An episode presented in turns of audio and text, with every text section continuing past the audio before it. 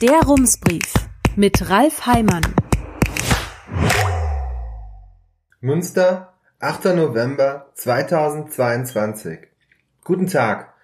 Nachdem das G7-Treffen in Münster mit einer kleinteiligen Provinzposse um ein Kreuz zu Ende gegangen ist, möchte man in Osnabrück anscheinend unter keinen Umständen in Verdacht geraten, in etwas größeren Einheiten zu denken.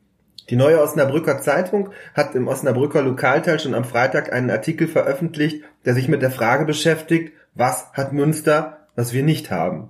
Konkret ist die Frage so formuliert. Warum hat Osnabrück es nicht geschafft, die Weltpolitik hierher zu holen? Wenn wir jetzt auf dem Niveau der Geschichte mit dem Kreuz bleiben, muss die Antwort natürlich lauten, weil ihr doof seid. Und Osnabrück müsste einwenden, selber Popelber.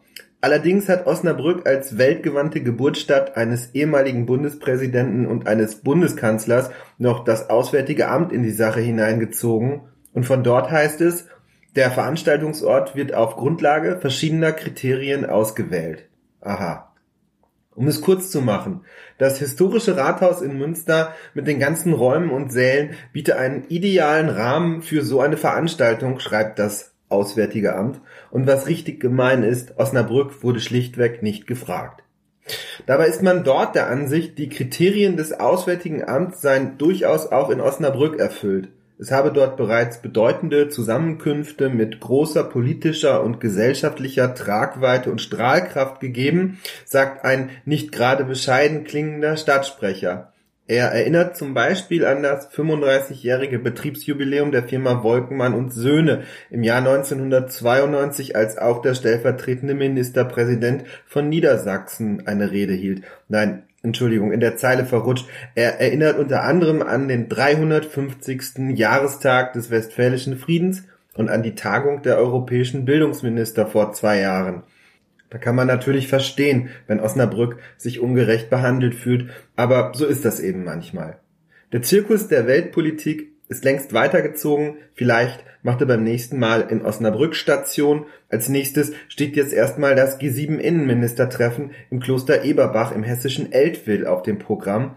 Da hört man schon am Namen, das ist eine ganz andere Nummer. Die Agenturen meldeten heute Mittag bereits G7 Ministertreffen im Kloster Eberbach ohne Kreuzabnahme. Ein anderes Thema. Nils Dietrich ist etwas aufgefallen. Preußen Münster hat zwei neue Investoren und irgendwoher kennt man die beiden. Nils Dietrich ist der Sache für Rums nachgegangen.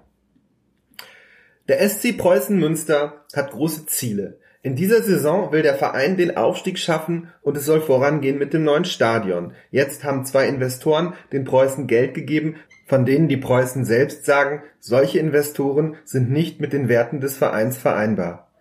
Wenn es darum geht, Geldquellen anzuzapfen, hat sich der Verein in den vergangenen Jahren immer wieder etwas einfallen lassen. 2018 gründete eine Kommanditgesellschaft auf Aktien und gliederte den Lizenzspielbetrieb diese Gesellschaft aus. Investoren können seither Anteile am Kommanditkapital kaufen, bekommen dafür aber kein Stimmrecht. Ein Modell für Preußen-Fans mit tiefen Taschen, keines für Menschen, die auf der Jagd nach Renditen sind, so hatte Preußen-Präsident Christoph Stresser die Ausgliederung seinerzeit beworben.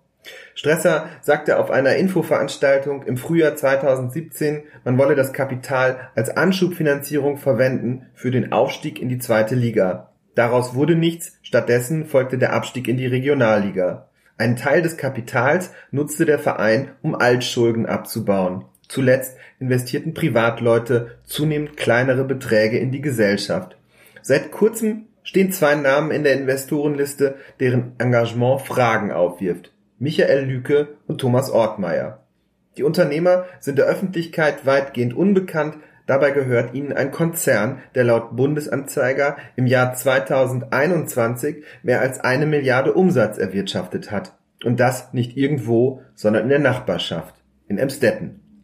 Das Problem ist, die Lüke und Ortmeier Holding, kurz L&O, verdient ihr Geld mit Waffen. Nicht nur mit Sport- oder Jagdwaffen. Der wohl prominenteste Teil der Unternehmensgruppe ist Sig Sauer, ein Waffenhersteller von internationalem Rang. Von der Pistole bis zum Maschinengewehr hat das Unternehmen alles für zivile Waffenliebhaber, Polizei und Militär im Angebot. Der Schweizer Ableger verkauft auch Sturmgewehre und Granatwerfer. In den vergangenen Jahren berichteten Medien über verschiedene mutmaßliche Verstöße gegen das Außenwirtschaftsgesetz, so sollen Firmen der L&O Holding Waffen auch ohne Genehmigung exportiert haben und nun investieren Michael Lüke und Thomas Ortmeier in einen Fußballverein. Aber um wie viel Geld geht es? Das Handelsregister weist am 23. Juni 2022 aus, dass die ML Invest GmbH und Co. KG und die TO Invest GmbH und Co. KG jeweils 27.500 Euro in die Preußen Münster Kommanditgesellschaft auf Aktien eingezahlt haben. Hinter den Gesellschaften stecken die persönlichen Vermögensverwaltungsgesellschaften der beiden Unternehmer. Ihnen gehört jeweils die Hälfte der L&O Sig Sauer Verwaltungs GmbH. Warum Michael Lüke und Thomas Ortmeier dem Verein das Geld zur Verfügung stellen, wissen wir nicht. Anfragen von Rums ließen sie unbeantwortet. Rechtlich ist das alles nicht zu beanstanden. Doch bei Investitionen spielen auch andere Erwägungen eine Rolle. Die Frage hier ist, möchte Preußen Münster Geld nehmen, das mit der Herstellung und dem Handel von Waffen verdient wurde? Der Verein gibt uns darauf eine klare Antwort. In einem schriftlichen Statement schreibt er, ein Kapitalgeber, der durch andere Geschäftszweige auch Beteiligungen an Unternehmen aus der Waffenindustrie hält, ist nicht mit den Werten des Vereins in Einklang zu bringen. Es wäre nicht schwer gewesen, herauszufinden, wer Michael Lüke und Thomas Ortmeier sind. Eine Google-Suche hätte genügt, doch der Verein hat nach eigenen Angaben nicht geprüft, woher das Geld kam. Von den indirekten Verbindungen, die für den Sportclub nicht ersichtlich waren, habe man erst durch unsere Anfrage erfahren. Die Investitionssumme macht weniger als ein Prozent der Anteile aus, zudem kam der Kontakt zu den Geldgebern nach Vereinsangaben aus dem Unternehmensnetzwerk der Preußen vielleicht ein Grund, keinen Verdacht zu schöpfen. Das Geld sei für das laufende Geschäftsjahr gedacht gewesen, feststellen können wir darüber hinaus, dass die Investoren in keiner Verbindung zum Stadionprojekt oder zum Ausbau der Südwestecke des Preußenstadions stehen, heißt es weiter in dem Statement aus der Kommunikationsabteilung. Der Verein bemüht sich derweil um Schadensbegrenzung. Wir wollen mit den Investoren eine einvernehmliche Lösung finden, heißt es, und der Vorgang hat uns sensibilisiert. Künftig werde man noch genauer hinsehen.